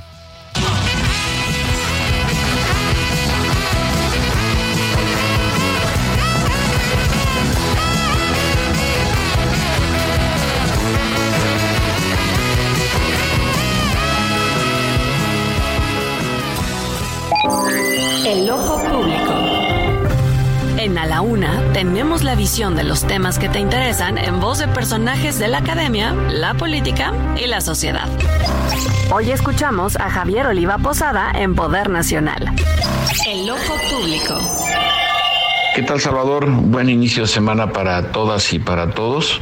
Eh, soy Javier Oliva Posada y y desde luego me voy a referir a esta decisión, al menos, para decirlo menos polémica, Salvador, de que el partido oficialista Morena en la Cámara de Diputados y sus satélites eh, legislativos, me refiero al Partido del Trabajo y al Partido, al partido Verde, pues eh, inexplicablemente decidieron, hasta el momento que estamos en esta cápsula, han decidido no asignar eh, de manera formal ningún recurso adicional para la reconstrucción en la devastación de Acapulco y otros eh, municipios. Hay un viejo principio que dice que el presupuesto son prioridades y eso se nota hasta, hasta, en las administraciones domésticas. Pues ahora lo vimos justamente plenamente retratado en el recorte a los organismos autónomos, notablemente al Instituto Nacional eh, Electoral, en donde Salvador vamos a las elecciones más concurridas en cuanto al número de votantes y el número de cargos sujetos a veredicto de la, de la población y justo le aplican un tremendo recorte, eh, lo cual pues eh, eh, no tiene, me parece, ninguna justificación. Pero más polémico, insisto, resulta el caso de la negación de recursos extraordinarios a, en el caso de Acapulco. Esperemos que había algunos indicios de que reconsiderarían en la discusión, porque lo mismo decidió de manera muy disciplinada la fracción de Morena y sus satélites. me refiero nuevamente al Partido del Trabajo y al Partido Verde Ecologista de México. Y entonces en esos en esos términos me parece eh, Salvador que pues eh, en un año en un año eh, electoral no puede ser la prioridad ganar las elecciones. Las elecciones se ganan precisamente con la eficacia del gobierno y del ejercicio de la recaudación fiscal y su aplicación de manera de manera oportuna y con criterios bien establecidos. Bueno, pues ahí está. Ahí está la colaboración de nuestro colaborador Javier eh, Oliva comentando esto que nadie entiende de verdad. ¿Por qué no darle recursos extraordinarios a Acapulco del presupuesto? ¿Por qué no cancelar o, por el momento algún programa social y decir vamos a apoyar a nuestros hermanos de Guerrero? Oiga, es un millón de personas, más de un millón, porque solamente Acapulco habita en esa cantidad de gente. Pero oiga, vamos hasta el Congreso de Nuevo León porque hay un tremendo agarrón en este momento entre las bancadas del PRI, PAN, PRD con eh, algunos eh, el partidos que representan a Movimiento Ciudadano, algunos diputados, por el tema de lo que ya le comenté, la licencia que anuncia Samuel García para registrarse como candidato o aspirante presidencial de Movimiento Ciudadano. Tengo el gusto de saludar en la línea telefónica y le agradezco mucho que nos tome la llamada porque sé que salió de la sesión brevemente para tomarnos esta llamada a Mauro Guerra. Él es presidente del Congreso de Nuevo León, es diputado por el Partido Acción Nacional. Diputado Mauro, qué gusto saludarlo. Muy buenas tardes. Buenas tardes, con el gusto de saludarte y agradeciendo este espacio, pues para que un poco la, ciudadanía sepa lo que está pasando en Nuevo León. Platíquenos, ¿qué se ha desatado este, este debate tan fuerte ahí en el Congreso por lo que anuncia el gobernador Samuel García? Mira, hoy estamos viviendo un estado de ingobernabilidad en Nuevo León, donde mm, al tomar la decisión el gobernador Samuel García de ir por sus, aspiraciones personales en la búsqueda de la presidencia, dejando a un lado y abandonando a, la ciudadanía de Nuevo León, con la que se comprometió a estar seis años como gobernador, pues es un estado de ingobernabilidad, porque además se da en, en una estrategia jurídica muy extraña de, por un lado, primero preguntarle al Tribunal Electoral si se puede ir o no, si le dan una licencia sin ningún documento, caso que fue desechado por la, por la Sala Superior del Tribunal Electoral. Después pide una licencia eh, por menos de 30 días, pero al mismo tiempo pide que se cumpla con el mandato constitucional de que sea por seis meses. Y al final del día no, no se da una certeza ni una claridad de qué es lo que él busca o qué es lo que él espera. Al estar él judicializando este proceso, lo único que está haciendo es que sean otras autoridades y otros poderes quienes tomen decisiones sobre lo que está pasando en Nuevo León. Imagínate, su secretario general de gobierno tiene un amparo que le dio un juez de Reynosa para que no tome protesta el gobernador interino que el Congreso decidió. ¿Por qué un juez de Reynosa va a tomar una decisión sobre el futuro de Nuevo León? Cuando la ley es muy clara, que habla de cuando las ausencias son mayores a 30 días, el Congreso del Estado de Nuevo León designará un gobernador sustituto. Y esta misma ley también es muy clara que ese nombramiento del interino no tiene ningún otro requisito más que ser un ciudadano de Nuevo León. Y parece que se le olvidó al gobernador que quienes lo eligieron son los mismos ciudadanos que eligieron un Congreso de la oposición. Su partido en, el, en, la elección de diputados no ganó ni un solo distrito. Los diputados que están hoy en funciones fueron de representación proporcional y otros que renunciaron a la bancada de que los eligió o donde estaban en el PRI, en el PAN o en Morena para irse a formar la bancada de Movimiento Ciudadano por decisión personal. Entonces, creo que hay que dejar bien en claro y pedirle al gobernador que respete la decisión de los diputados, porque todos los diputados tienen votos de los mismos ciudadanos que lo nombraron a él gobernador. Claro, aquí el tema es, es de legalidad, por lo que entiendo, de respeto a la Constitución de Nuevo León. El gobernador parece que está haciendo jugarretas eh, políticas y también jurídicas, como lo dice usted, porque primero había dicho que quería una licencia para irse el 2 de diciembre, a lo cual le autoriza el Congreso local, nombrando al señor Arturo eh, Salinas Garza como sustituto, una vez que él se fuera, pero ahora dice que se va la próxima semana, que porque el 12 se va a registrar y quiere poner, como nos dice usted, a su secretario de gobierno Javier Navarro. ¿En qué va a terminar? esto, diputado? Le pregunto porque pues parece que estamos en, en un duelo de fuerzas entre el Congreso y el gobernador. Sí, mira, aquí precisamente cuando se hace público que a partir del 12 él ya va, va a registrarse para la candidatura presidencial en su partido, pues estaría cometiendo un fraude al irse desde el día 12, porque eso serían más de seis meses, que, que es lo que permite la, la, Constitución de Nuevo León ausentarse.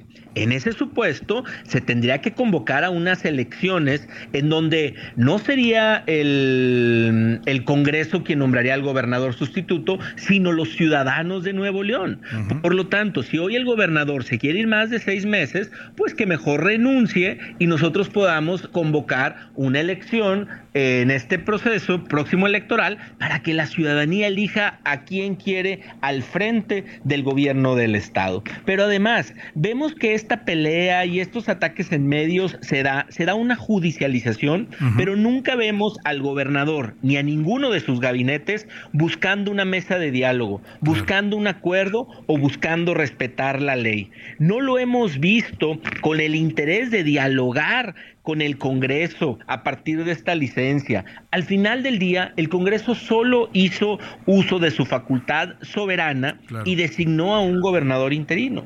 Hace unos momentos el Congreso aprobó pedirle y preguntarle que aclare qué día se va a ir, si el 12 de diciembre uh -huh. o el 2 de, el, perdón, 12 de noviembre o el 2 de diciembre, como tiene su licencia, para poder tener certeza jurídica claro. de qué es lo que va a pasar. Que no estemos únicamente um, tratando de hacer anuncios en redes sociales o a través de declaraciones a medios de comunicación, cuando la ley es muy clara cuando el Congreso aquí está sesionando y trabajando y se pudiera generar lo necesario para que hubiera gobernabilidad y no la ingobernabilidad que hoy tenemos en el Congreso. Diputado Mauro, estoy conversando con el diputado Mauro Guerra, presidente del Congreso de Nuevo León.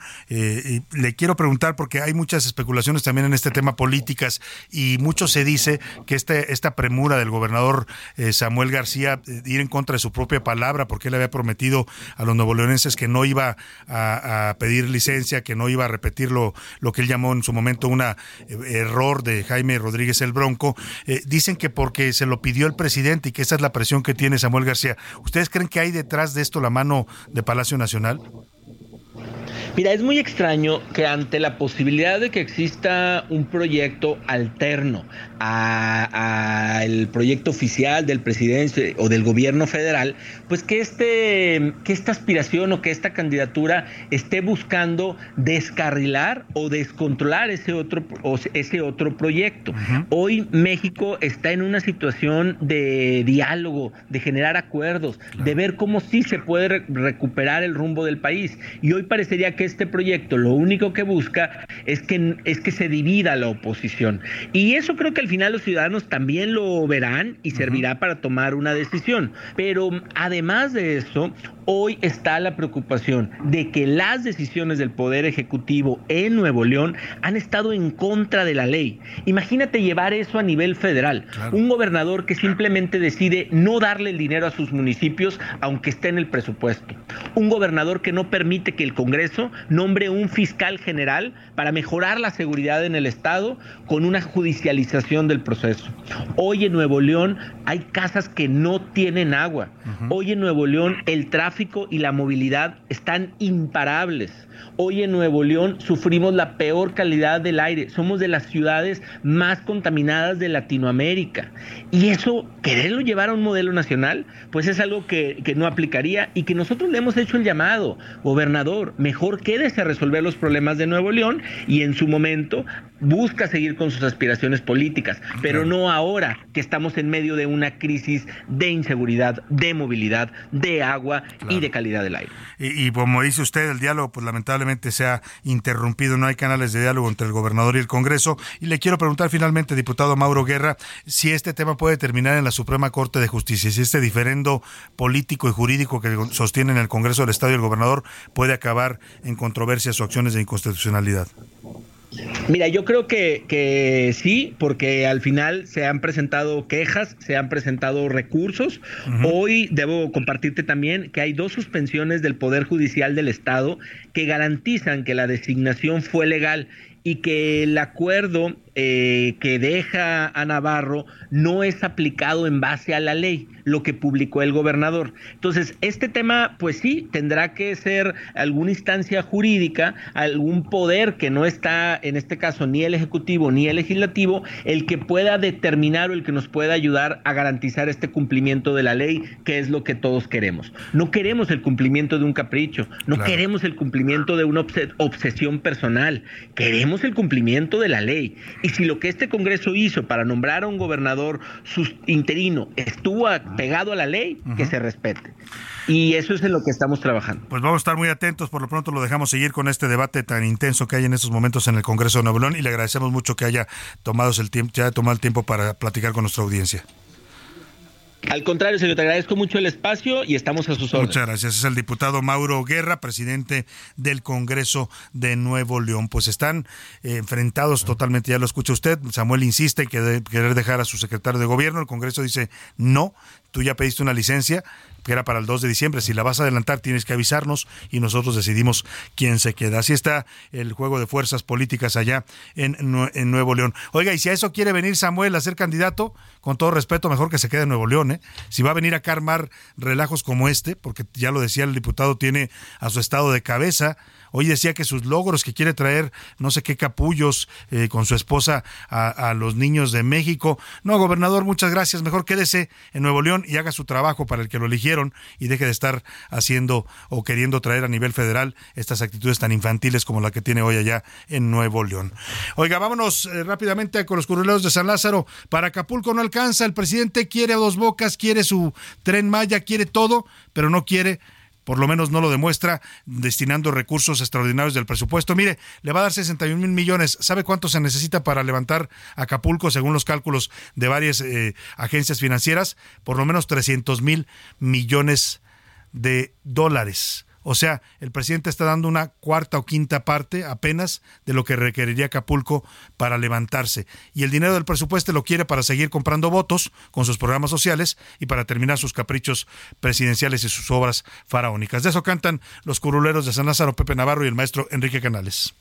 Para Pemex un millón, luego otro millón, un millón, luego otro millón, un millón, luego otro millón, para Acapulco no alcanzó, no, no, es que si ves, las obras de la 4T serán por siempre la prioridad modificar, el presupuesto eso jamás, la neta ni nos fue tan mal, para Pemex un millón, luego otro millón, al Tren Maya un millón, luego otro millón, a la EFA un millón, luego otro millón, para Acapulco no alcanzó, no, no, dicen que allá todo está mejor, ya se ve que no, han ido a mirar, van a llegar unos costeños para acá, para el asunto aclarar, para Pemex un millón, luego otro millón, Tren Maya un millón, luego otro millón, a la EFA un millón, para Acapulco no alcanzó. No,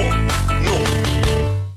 Pues así cantan los curuleros de San Lázaro, para Acapulco no alcanzó. Y justamente este tema sobre el presupuesto que se está discutiendo hoy en la Cámara de Diputados y que se prevé se apruebe en las próximas horas, saludo con gusto en la línea telefónica al diputado Hamlet Almaguer. Él es diputado por eh, el partido de Morena. ¿Cómo está, diputado? Buenas tardes. Muy buenas tardes, Salvador. Te saludas desde San Lázaro. A tus órdenes. Un saludo a toda tu audiencia. Oiga, diputado, pues lo primero que le preguntaría es esto. ¿Por qué, eh, por qué no destinar recursos extraordinarios para Acapulco? Ya anunció el presidente un presupuesto, pero todas las cifras dicen que va a ser insuficiente. ¿Por qué no aprovechar este momento en el que están discutiendo el presupuesto para pues sacar dinero de donde haya y dárselo a los hermanos de Guerrero? Sí, es lo que estamos haciendo a través del sistema de reservas que se van a presentar hoy. Ajá. El grupo parlamentario tenía alrededor de las 10 de la mañana 150 reservas más las que se acumulen para revisar precisamente de dónde podrían salir recursos extraordinarios para, para Acapulco. Las limitaciones legales también tienen que ver con el funcionamiento de nuestro sistema presupuestal, porque se exige que primero se vote aquí en la Cámara de Diputados eh, y en el Senado la ley de ingresos para tener claridad de cuántos recursos se tienen disponibles y con posterioridad, como límite al 15 de noviembre, se aprueba el presupuesto de egresos, ese solamente aquí por la Cámara de, Diputados. Yo creo que va a ser una discusión muy larga, eh, no, no vamos a terminar hoy, seguramente va a tomar gran parte de la, de la semana, pero sí estamos en ese análisis. Sí están considerando entonces recursos extraordinarios para Acapulco. Sí, hay eh, propuestas de reservas que son modificaciones, ajustes al dictamen aprobado en, en comisiones. Lo que ocurrió es que por acuerdo también de la comisión, todas las propuestas de modificación se, se subieron al pleno, no se discutieron en, comisiones. Además del tema de Acapulco, estamos analizando con mucha profundidad el asunto del Tribunal Electoral del Poder Judicial de la Federación, porque sí tiene un incremento de 200 millones respecto del año anterior, pero nosotros estamos de acuerdo en considerar que se trata de un año eh, electoral, donde se juega pues la presidencia de la República, nueve gubernaturas y lo que ya todos conocemos. Eso se revisaría por lo que nos dice lo del tribunal. Sí. Ajá. Estamos, estamos en esas dos revisiones principales. Claro, ahora sobre el monto que podría obtenerse de manera extraordinaria con estas reservas que usted me comenta se van a discutir. Sé que es difícil eh, calcularlo en estos momentos, pero estaremos hablando de una cantidad importante. Pues es imposible, te diría, porque necesitaríamos analizar el contenido de todas y cada una de las reservas que se discutan, que se acepten o no en, en, el Pleno. Entonces no tendría una cifra en este, en este momento, Salvador. Correcto. Yo lo que le preguntaría, por ejemplo, estos recortes que habían destinado o contemplado para el INE, para el tribunal, que nos dice que ese se va a revisar eh, para el caso del Poder Judicial, esos recortes se están asignando en su mayor parte a Pemex, pero yo me pregunto si en este momento Pemex es más prioridad que Guerrero. Bueno, no hay un cruce como tal de una partida a otra, eso no existe en nuestro, en nuestro sistema. No se puede realizar un, trazado, digamos, de partida contra partida. Entonces, no, es, es inexacto el tema de, Pemex, no se está destinando a Pemex. Lo, lo, que tiene más incremento es la Secretaría del Bienestar, con 129 mil millones. Llega a esa bolsa y a partir de ahí la Secretaría del Bienestar lo puede destinar a los programas que se determinen por el Poder Ejecutivo, entre ellos pues pensiones y apoyos. Ahí, por ejemplo, estarían eh, los 10.000 jóvenes construyendo el futuro que van a colaborar en la reconstrucción. No en estos meses de eh, noviembre y diciembre, porque eso corresponde al, presupuesto 2023, sino en el primer bimestre o trimestre del 2024. Las provisiones que tomó el presidente de la República eh, están en un rango de dos a cuatro meses, pero consideramos que se pueden extender. Entonces, por lo menos en el primer trimestre del 2024 se tendrían eh, recursos, y la inercia de lo que ya se está considerando. Sí, correcto. O sea, lo que me dice usted, diputado Hamlet Almaguer, diputado de Morena, es que sí está considerando la bancada de recursos extraordinarios, un presupuesto extraordinario de este presupuesto 2024 para destinarlo a Acapulco y a Guerrero a su reconstrucción en las propuestas de reservas, pero además lo que ya está arriba en el Pleno, en, el contenido del dictamen, es un incremento a la Secretaría del Bienestar para llegar a más de 500 mil millones de pesos. Y de ahí se pueden tomar los recursos para destinarlos a todas las pensiones, apoyos y becas que normalmente distribuye Bienestar y que sin duda tendrán mucho enfoque no solamente en Acapulco, sino en todo el estado de Guerrero, porque pues Acapulco es el motor económico de la entidad. Sin duda alguna. Pues eh, de, ese, de, ese tamaño es la, la, prioridad. Diputado, pues estaremos atentos a este debate que nos dice va a ser largo y bueno, pues estaremos consultándolo si nos lo permite. Gracias, Salvador. Buenas tardes. Saludos a la audiencia. Buenas tardes. Pues ya escuchó usted lo que dice el diputado Hamlet Almaguer de Morena, que sí están contemplando algunos recursos. No nos dijo el monto, no puede calcularlo todavía, pero dice que la mayoría de las reservas, que son cerca de 180 reservas, se refieren a modificar el destino de los recursos para tratar de canalizarlos hacia Guerrero y Acapulco. Veremos qué tan cierto es esto y qué tanto se cumple en la discusión. Vamos rápidamente a escuchar a Donald Trump, que ya habló sobre esta accidentada audiencia que tuvo hoy José Luis Sánchez. Cuéntanos. Salvador va saliendo justamente, señor Donald Trump. Y bueno, ya habló, ya habló a las afueras de estas palabras. Vamos a escuchar lo que dice el señor Donald Trump. Este es un caso que debe ser desestimado inmediatamente. El fraude lo está cometiendo en realidad el tribunal. Es un tribunal que, que, está estafando a la gente, porque en realidad este caso en mi contra no existe ni ha existido no tengo idea de lo que están diciendo, es lo que dice Donald Trump y pues bueno, pues le echa la culpa al tribunal. Salvador. Culpa al tribunal y dice que el caso es fabricado en su contra. Vámonos a despedir de usted y agradecerle mucho el favor de su atención en esta tarde. Lo, lo dejo en compañía de Adriana Delgado, el dedo en la llaga y todo este equipo lo esperamos mañana a la 1. Lo voy a dejar con esta canción de, de jazz que se llama Lily Was Here o Lily estuvo aquí, Candy Dolfer 2012. Es una saxofonista neerlandesa que va a escuchar usted. Qué delicia. Hasta mañana, buena tarde.